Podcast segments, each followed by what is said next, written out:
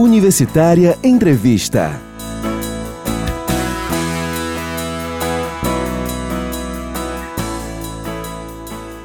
Olá, eu sou Carolina Real e começa agora mais uma edição do Universitária Entrevista. E eu gosto de lembrar que essa e todas as outras entrevistas estão disponíveis nas plataformas digitais. E hoje o nosso convidado tem um currículo que eu vou te contar que é sensacional. São 20 anos de trajetória no universo do desenho, ele atualmente é quadrinista, é ilustrador, é arte educador, é empresário, é professor. O cara, o cara se garante. Eu recebo hoje aqui nos nossos estúdios o Daniel Brandão. Daniel, seja muito bem-vindo. Olá, muito obrigado. Estou muito feliz. Eu agradeço demais o convite. Eu vou começar logo esse nosso bate-papo com uma curiosidade. No dia 15 de abril é o dia do desenhista. E eu sempre escuto muito de pessoas próximas a mim, ou até quando eu era criança, as pessoas falando assim: ah, eu, eu não sei desenhar, eu, eu não tenho talento. Isso é um mito? Isso é verdade? O que, é preciso para ser um desenhista? Então, na verdade, todo mundo desenha, né, de alguma forma. É, existe realmente um, alguns mitos em relação a isso, né? Primeiro, uma das primeiras formas de, de qualquer criança se expressar é através do desenho. Uhum. E as crianças desenham muito parecido, assim, né? De acordo com suas, sua faixa etária. Claro que existe uma individualidade nessa expressividade, mas eu digo assim, tecnicamente falando, elas, elas desenham muito parecidos. Então, é, eu não acredito muito na, naquela ideia do dom, né? De que, de que enfim, quem, quem desenha tem alguma coisa especial. Não tem. Na verdade, quem desenha, é, é, o que acontece é que não parou esse processo. Uhum. Não interrompeu esse processo da infância, né?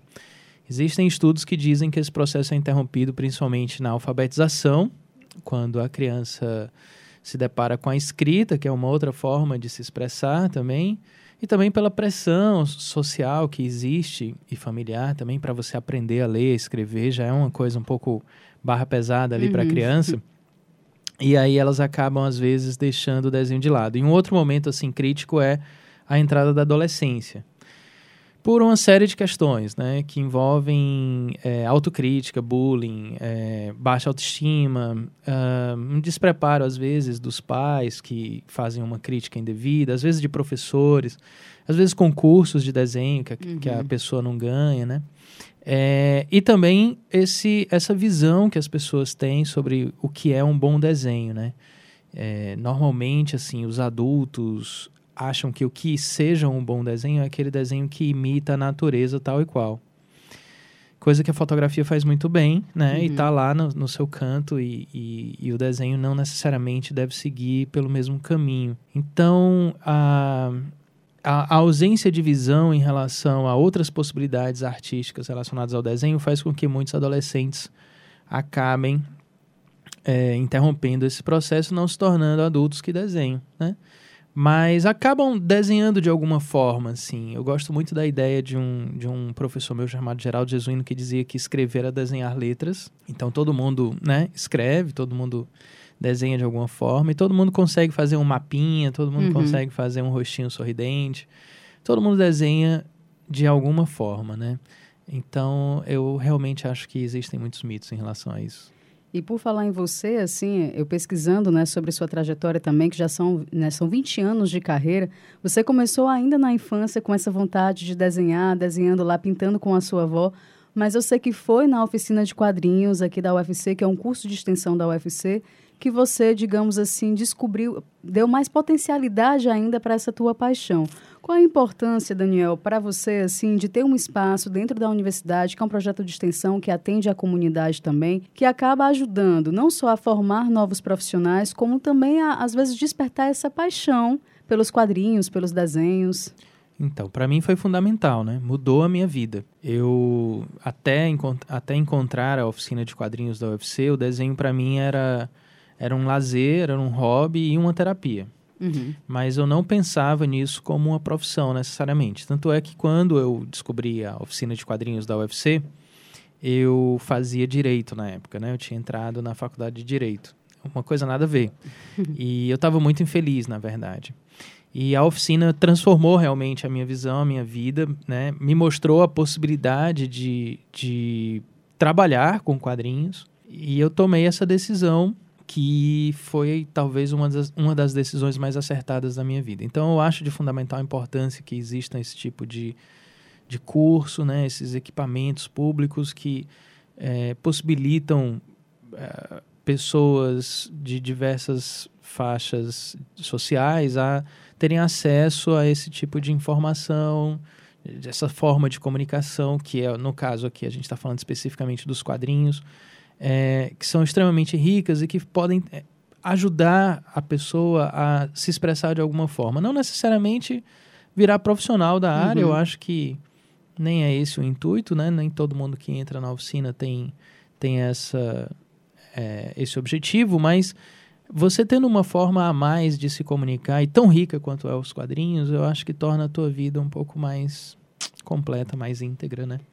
E Daniel, quais são as tuas inspirações na hora de fazer um quadrinho? Porque é, olhando lá no, no site do, do, teu estúdio, né, que é o estúdio Daniel Brandão, eu vi que você fez junto com o JJ Marreiro, o Geraldo Borges, né? Vocês iniciaram lá com o selo Os Impossíveis. e eu vi que vocês fizeram um, um, quadrinho de uma música que eu gosto muito da Alanis Morissette, que era Your House. É, e eu particularmente gosto muito desse CD. Eu fiquei, nossa, achei aquilo mó barato. E você falou assim que os quadrinhos eles têm som, diferente do que algumas pessoas é, dizem, né? Então, quais são as tuas inspirações? Poxa. Existem outras bandas também que te inspiraram nesse, nessa trajetória? Antes de tudo, obrigado por ter lido. Eu acho que você foi uma das poucas pessoas que leram essa história. Essa história eu fiz, eu acho que por motivos muito parecidos com, com o seu, assim. Esse disco, para mim, o Jagged Little Pill, né? uhum, né? O, prim exato. o, primeiro disco que eu tive acesso da Alanis Morissette, ele foi muito importante nesse meu início de carreira. Porque quando, quando eu conheci o Jota e o Geraldo e nós formamos o estúdio Grafite, é, e começamos a trabalhar juntos, a nossa trilha sonora era esse, esse disco, né? Uma das, a gente tinha os quadrinhos em comum, a gente tinha outras coisas em comum, mas principalmente a gente tinha Alanis em comum. Todos três gostavam muito desse disco. E esse disco é sensacional, quero deixar é, abrir um é, parênteses, é, é sensacional. Um, um dos melhores discos que eu, que eu já ouvi fora dos Beatles, que eu sou Beatlemaníaco, né?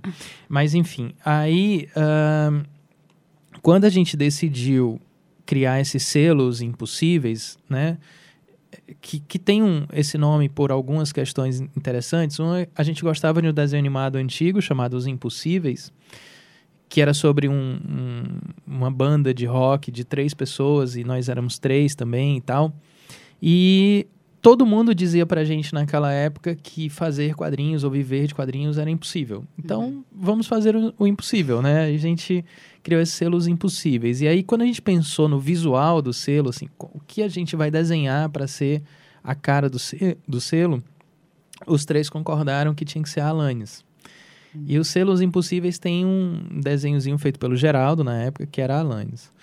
Então a Alanis permeou assim esse nosso início e, e eu tinha muita vontade. Para mim essa essa música Your House ela conta uma história muito muito clara, começo meio e fim, uma história muito tocante para mim. Então eu tinha isso na cabeça durante muito tempo para poder desenhar. E aí anos depois, né, mais de uma década depois, eu, eu desenhei essa história. E, e, falei que você é uma das poucas pessoas que leram, porque eu acho que eu não me lembro de ter publicado, não. Acho que está na internet, deve estar tá no meu site. Tá lá, tá lá no assim. seu site. Eu é. acho que, se eu não me engano, é de, a publicação é de novembro de 2016. Pronto. tá vendo como foi muito tempo depois, né? Duas décadas depois uhum. eu, eu fiz essa história. Mas aí, a, a tua pergunta sobre a inspiração é uma pergunta muito complexa, assim, vem de muitos lugares, né? De músicas, certamente, assim, eu tenho muita influência de música, inclusive ontem eu, eu tava desenhando uma história em quadrinhos baseado numa música. Um, filmes, séries, a vida principalmente, uhum. né? É, a minha vida.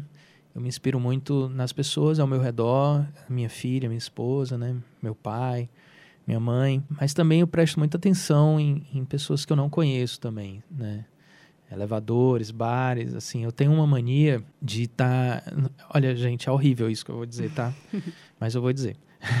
eu tenho uma mania de às vezes estar num restaurante ou estar num bar, assim, conversando com pessoas, mas na verdade eu estou prestando atenção em conversas de outras mesas. Não só porque eu sou curioso, mas porque eu acho que ali vai vir história, sabe? Legal. E, e isso, isso acaba me inspirando. Eu tento, eu tento prestar muita atenção aos detalhes e eu acho que que nos detalhes tem, tem boas histórias. Você falou da sua filha, inclusive as tirinhas que você faz recentemente, né? Uma das suas produções é o Mundo de Liz. Como é também, assim, digamos, pegar a sua filha que está ali, tem, é um outro tipo de relação e transformar isso numa tirinha e publicar e todo mundo ter acesso?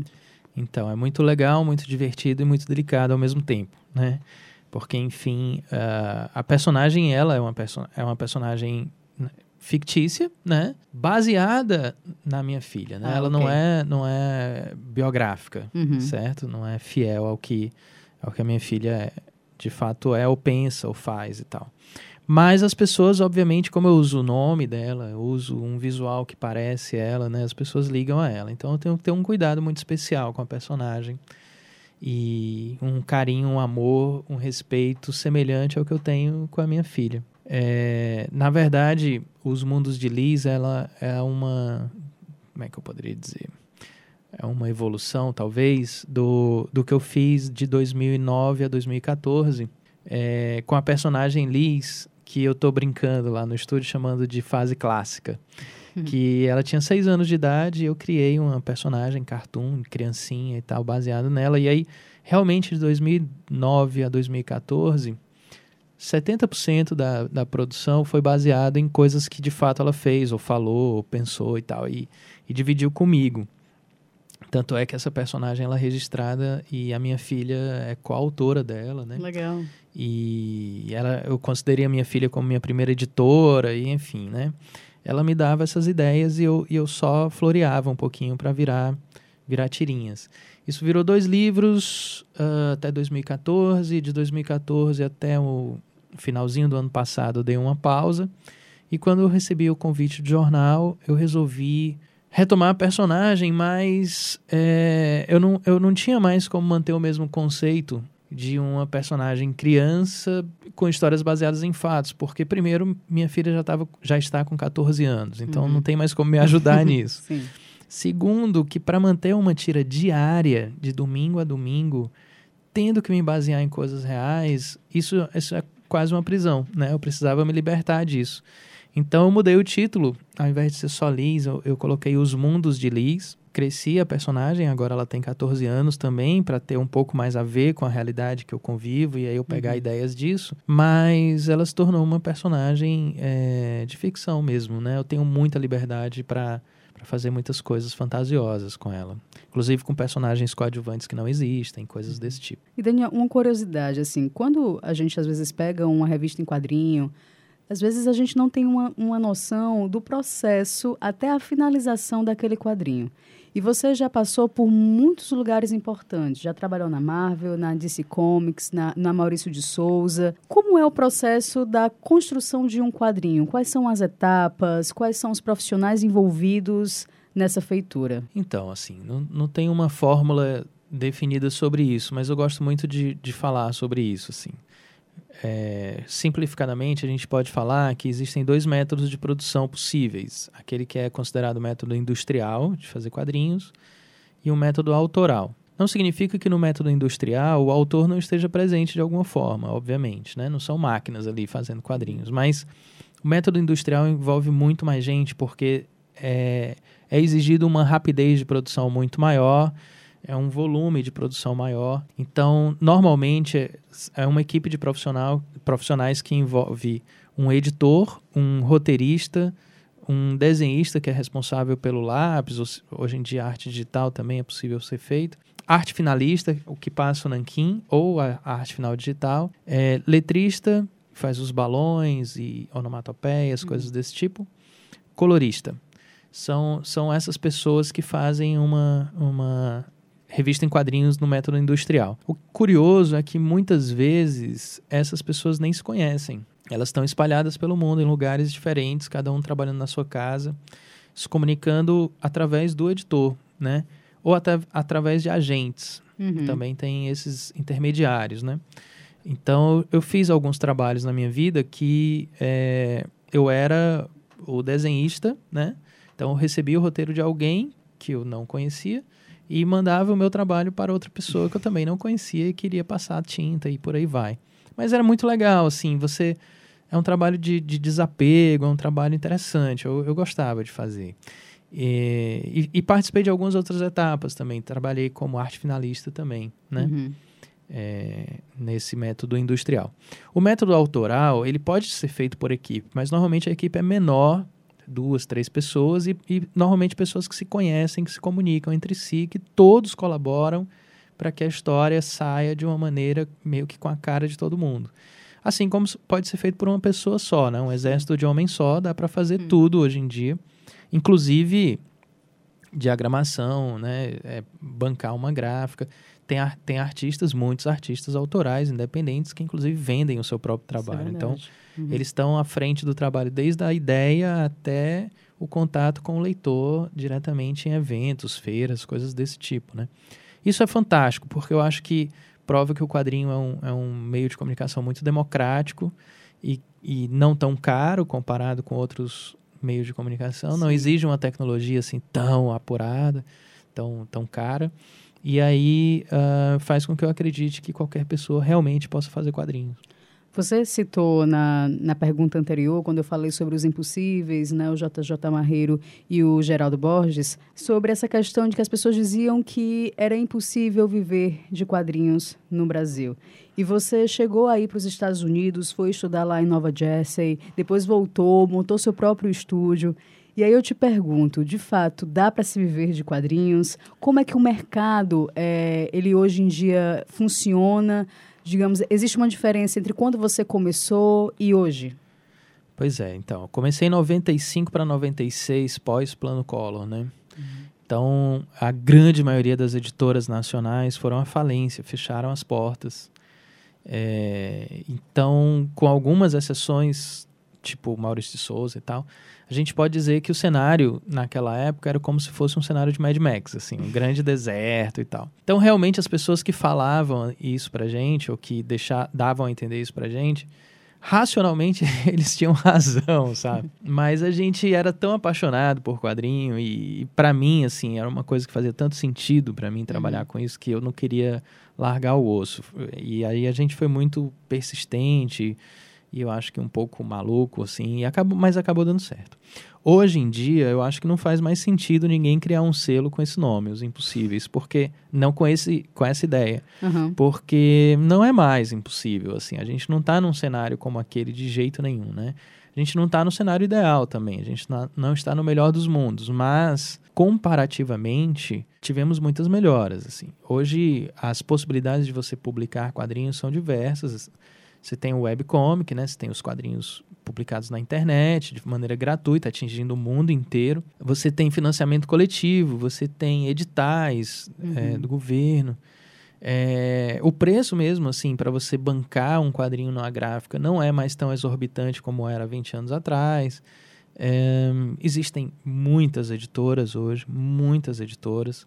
É, muitas delas, ou boa parte delas, abertas a publicar quadrinhos nacionais. Existem muitos eventos, muitas feiras para você ter contato com o seu uhum. leitor e poder vender o seu quadrinho.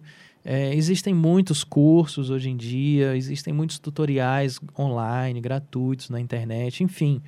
A acessibilidade para você descobrir como é que é feito um quadrinho, fazer o seu quadrinho, vender o seu quadrinho, está muito mais fácil do que algumas décadas atrás. É, mas como eu falei, assim, a gente não tem ainda como comemorar um cenário ideal, não. Assim, tem muito a melhorar. Não é a maioria das pessoas que fazem quadrinhos que vivem exclusivamente de quadrinhos, normalmente tem que fazer outras coisas para poder pagar as contas e uhum. também quadrinho. Isso é muito ruim. O ideal é que você, se você quer ser profissional disso, né, você consiga viver exclusivamente disso. Mas a, tanto, tanto é verdade que as coisas melhoraram que, na minha opinião, o cenário nacional hoje está numa ebulição criativa e de qualidade muito boa. Assim. Se, se, se a gente vai para um evento como CCXP em São Paulo, ou FIC em Belo Horizonte, a gente é, se depara com centenas, literalmente centenas de produções novas de altíssima qualidade que não deixam nada a dever a nenhum quadrinista do mundo. Então a gente está muito bem, né? Ganhando prêmios lá fora, tem, tem brasileiros ganhando o prêmio Eisner, tem brasileiro ganhando Angoleme. A gente está bem. A gente não está ideal, não, mas está bem. Eu sou muito otimista em relação a isso. Tem gente que não gosta da, do meu otimismo, mas eu sou muito otimista em relação aos quadrinhos. Eu já era otimista na época enfim, do, do cenário do Mad Max, imagina agora.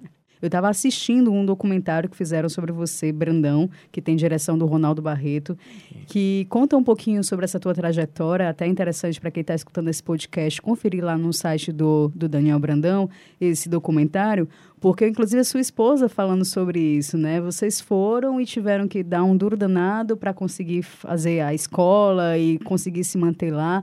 Mas o fato é que você conseguiu ter um contato muito interessante com as produções norte-americanas, que eu acredito, até então no meu, meu pequeno conhecimento, assim, às vezes é o grande sonho das pessoas chegar até essas produções.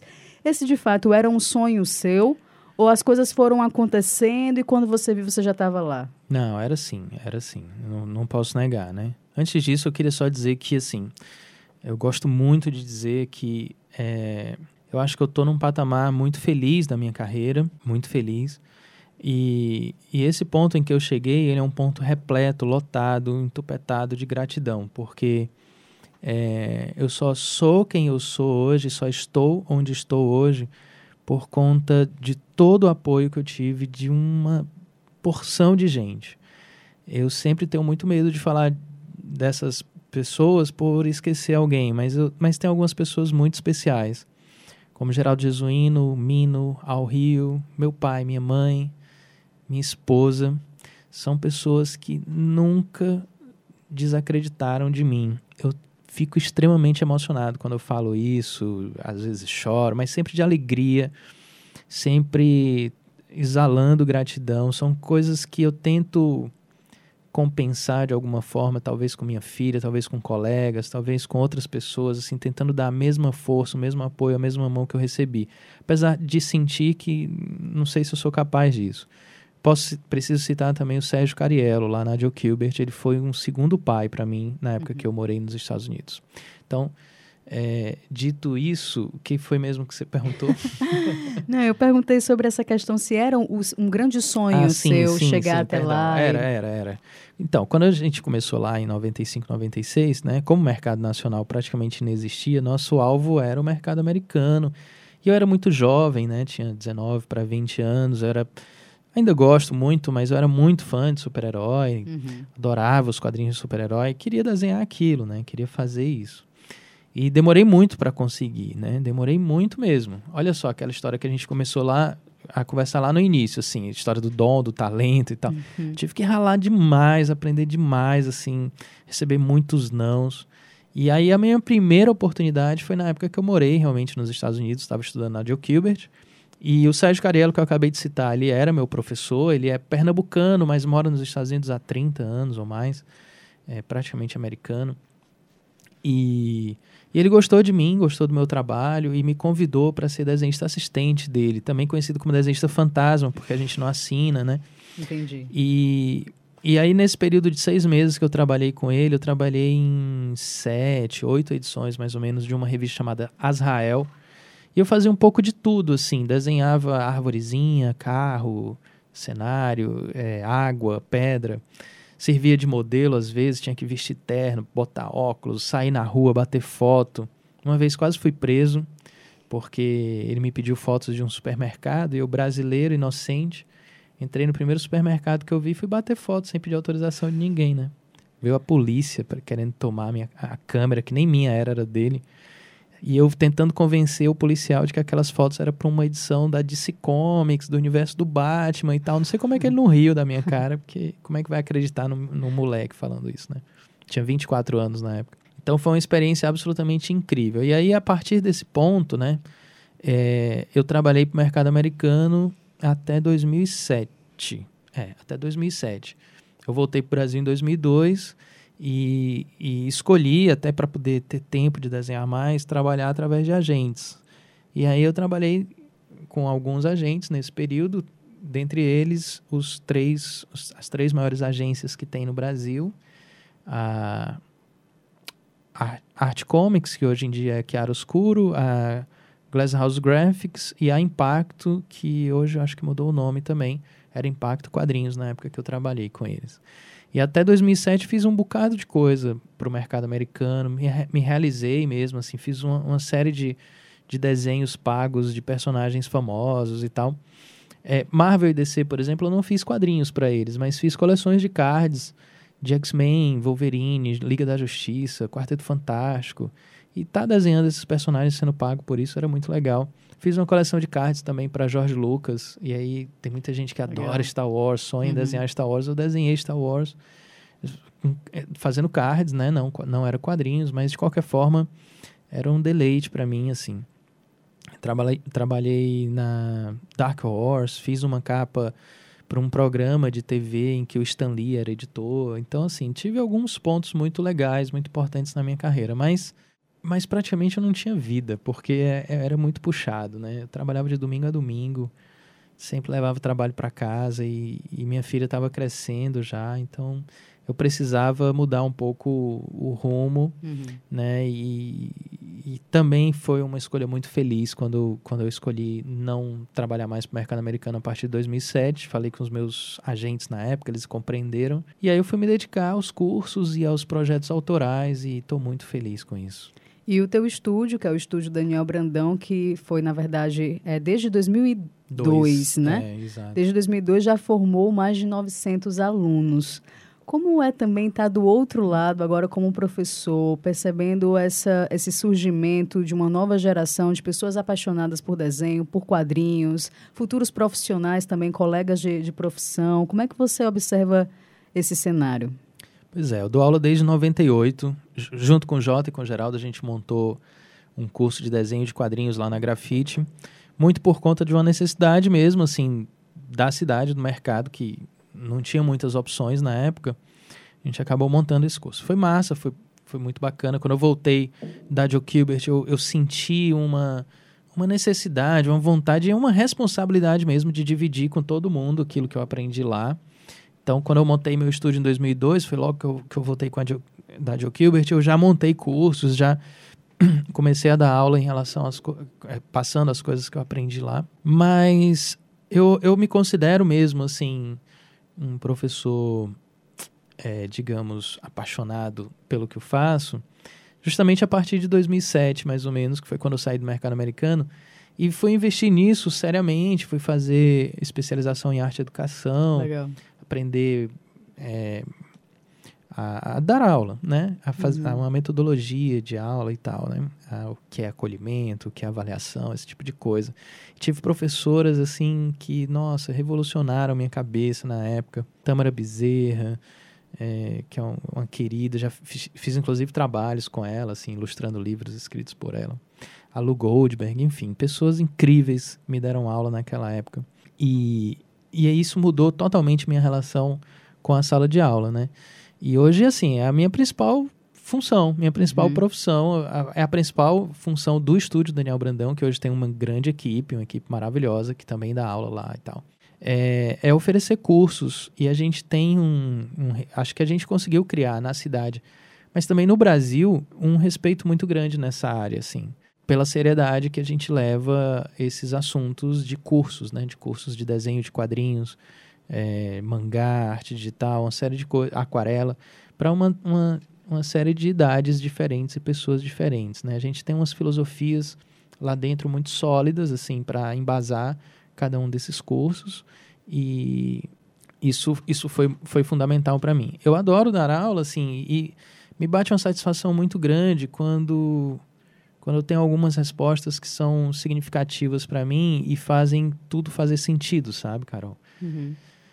Eu posso citar algumas aqui, desde as mais simples, como por exemplo, eu estar tá num evento e do meu lado, assim, as pessoas que estão do meu lado terem sido meus alunos, né? Isso é um grande orgulho. É, acredito piamente que o mérito é 100% delas, mas a gente fez parte daquela história, né? Eu, eu fui testemunha daquela história, Sim. entende? Não fiz absolutamente nada além disso, né? Fui um canal ali, fui testemunha, mas elas estão ali do meu lado, isso é muito legal. Mas eu acho que é mais legal ainda quando quando pessoas vêm falar com você, às vezes publicamente, às vezes não, dizendo que um que uma frase que você falou em sala de aula fez ela às vezes superar uma depressão, sabe? Uhum. Fez ela encontrar o caminho dela, mudar a vida dela. Então assim, fazer parte desse tipo de coisa é absolutamente impagável, né? E é o que me faz acordar todos os dias e tentar fazer o meu melhor no meu trabalho, com o máximo de entusiasmo, com o máximo de respeito e gratidão aos meus alunos. Eu acho que o que fica muito claro aqui nesse nosso bate-papo, nessa nossa entrevista, é essa paixão que eu, que eu percebo muito em você e percebo que é, faz parte também do universo de todas as pessoas que são amantes dos quadrinhos, que são amantes dos desenhos. É uma paixão assim que eu não sei, não sei nem se dá para explicar. Dá para explicar essa paixão? Eu não sei, eu já pensei muito sobre isso, porque assim, eu sou uma pessoa que penso muito. já me falaram isso, inclusive. E quando eu penso sobre isso, assim, eu só posso falar sobre mim, obviamente. O que eu posso dizer é que os desen o desenho e os quadrinhos é, salvaram a minha vida, né? Salvaram a minha vida, porque é, eu venho de uma família maravilhosa, eu já falei aqui que sempre tive apoio total da minha mãe e do meu pai. Minha mãe já faleceu, faleceu em 2008, mas eu convivi durante 30 anos com a depressão da minha mãe muito forte, né, muito grave. E sempre temi muito uh, ter coisas parecidas, né? Até porque no caso da minha mãe, segundo é, algumas pessoas, alguns médicos e tal, era genético. Uhum. Então, eu sempre temi muito isso, né? E eu acredito que não tive isso, né? Que hoje tenho uma vida bacana e feliz e tal, porque eu tinha como refúgio, é, como uma maneira de extravasar pensamentos, sentimentos, emoções e tal, justamente o desenho e os quadrinhos, né? Uhum. Então, assim, quando a barra estava muito pesada, eu entrava no meu quarto e, e, mergulhava no universo dos quadrinhos, ou fazendo quadrinho, ou lendo quadrinho. E aí era um universo colorido, um universo onde as coisas davam certo, um universo em que eu tinha ali. onde o final era feliz, né? Uhum. Entende? Então, ali as coisas faziam sentido para mim desde criança. Então, eu precisava de alguma forma fazer aquilo, ter contato com aquilo. Sempre precisei ler quadrinhos, sempre precisei fazer quadrinho ou desenhar também. Às vezes, às vezes só um desenho, uma ilustração já já me torna melhor. E, e, isso até hoje, assim. Se eu, se eu passo uma semana sem desenhar por qualquer motivo, nossa, eu fico insuportável. Eu não, não consigo. Eu não gosto de mim sem desenhar. eu sou uma pessoa melhor quando desenho. Então, por isso essa paixão, por isso essa gratidão, por isso essa consciência de que o desenho é tão importante para mim e pode ser importante também para outras pessoas, por que não, né? Com certeza. Daniel, infelizmente meu tempo já estourou, mas eu preciso fazer essa última pergunta, porque além de tudo isso que a gente conversou, sobre o seu estúdio, né, sobre todo esse seu processo de aprendizagem, de compartilhamento com, com outras pessoas, né, essa sua paixão pela, pelos quadrinhos e pelos desenhos, você já conquistou três prêmios HQ Mix, que é considerado o Oscar dos quadrinhos brasileiros, recebeu em 2016 o prêmio Ao Rio de Destaque Local trabalhou em todas essas empresas que eu citei ao longo dessa entrevista. O que é que você almeja, cara, ainda para essa tua trajetória que eu espero que tenha ainda muitos e muitos anos? Tudo. eu me sinto começando ainda, tenho, uma, tenho 42 anos, mas é, eu me sinto com o mesmo entusiasmo, a mesma motivação que eu tinha quando eu tinha 20 anos. Os desafios para mim ainda são parecidos, que é tentar fazer a melhor história possível, tentar fazer a melhor página possível, uhum. tentar fazer uma página hoje melhor do que a que eu fiz ontem, é, me emocionar com minhas histórias, tentar tocar alguém com elas, apesar de eu não fazer isso racionalmente. Mas é isso, assim, é continuar. Eu, eu tenho como pretensão continuar contando histórias. É, então, para isso, assim, eu sou apaixonado pelas, pelo trabalho das, das tiras diárias, né? É uma coisa engraçada, assim, porque é como se eu estivesse voltando no tempo. Os quadrinhos começaram como meio de comunicação de massa no formato de tiras. E eu sou de uma geração que eu vi, muitas vezes ouço ainda, que as tiras morreram, que não tem mais esse espaço. E justamente depois de 20 anos de carreira, tô lá, eu fazendo tira diária, como um dinossauro, talvez, hum. é, mas com um orgulho e, e, e, uma alegria muito grande, como se tudo tivesse fazendo sentido ali, né, na, nesse trabalho. Uh, não penso muito assim no que eu vou fazer ano que vem ou daqui a cinco anos. Eu, eu nunca pensei assim. Eu uhum. sempre penso a curto prazo e, e, no hoje. E esse ano tá maravilhoso, assim, tá cheio de planos, cheio de coisas acontecendo. É, no meio do ano eu vou viajar e vou estudar novamente, vou fazer curso de, de quadrinhos, de desenho expressivo, umas coisas bem legais. Legal. Um, já tenho pessoas matriculadas ou, ou cursos lotados para 2018.2. Já tem gente matriculada em 2019.1, que me dá uma responsabilidade muito grande de cuidar da minha saúde estar tá bem até 2019. Com certeza. Né, para poder dar aula para eles. E é isso, assim. É, eu tenho o mesmo entusiasmo de sempre. Esses prêmios que você citou são muito legais, dão uma alegria muito legal, mas eu não, não me deslumbro com uhum. eles, não. Eu sou, sou muito grato a eles. É, mas eu quero ganhar mais. Daniel, gostaria muito, muito, muito de agradecer por esse bate-papo. Eu desejo muito sucesso nessa tua trajetória. Se você puder também falar para os nossos ouvintes e internautas que estão acompanhando esse podcast, em, em que plataformas, qual site que eles podem conhecer mais sobre o teu trabalho e procurar também aí informações sobre você. Também quero agradecer. Foi uma das melhores, um dos melhores bate-papos que eu já participei. Assim, você é, foi incrível, muito obrigado por ah, todas as perguntas, adorei as perguntas. É, enfim, para me encontrar, assim, eu me considero muito acessível. Então, eu estou nas principais redes sociais, estou no Facebook, Instagram, Twitter. Estúdio Daniel Brandão. Procurem por Estúdio Daniel Brandão no Google, que vocês vão, vão ter todos os contatos. A gente tem um site oficial, é o estúdiodanielbrandão.com, estúdio com E mesmo, nada em inglês. E, e lá tem todos os meus contatos, e-mail e Instagram e tal, né? É isso, assim, eu tô em todas as redes sociais. É só botar no Google Estúdio Daniel, Daniel Brandão, é o primeiro tópicozinho que aparece. E esse foi o Universitário Entrevista, hoje com a presença do quadrinista, ilustrador e professor Daniel Brandão. O Universitário Entrevista teve produção e apresentação de Carolina Real e operação de áudio de José Raimundo Lustosa.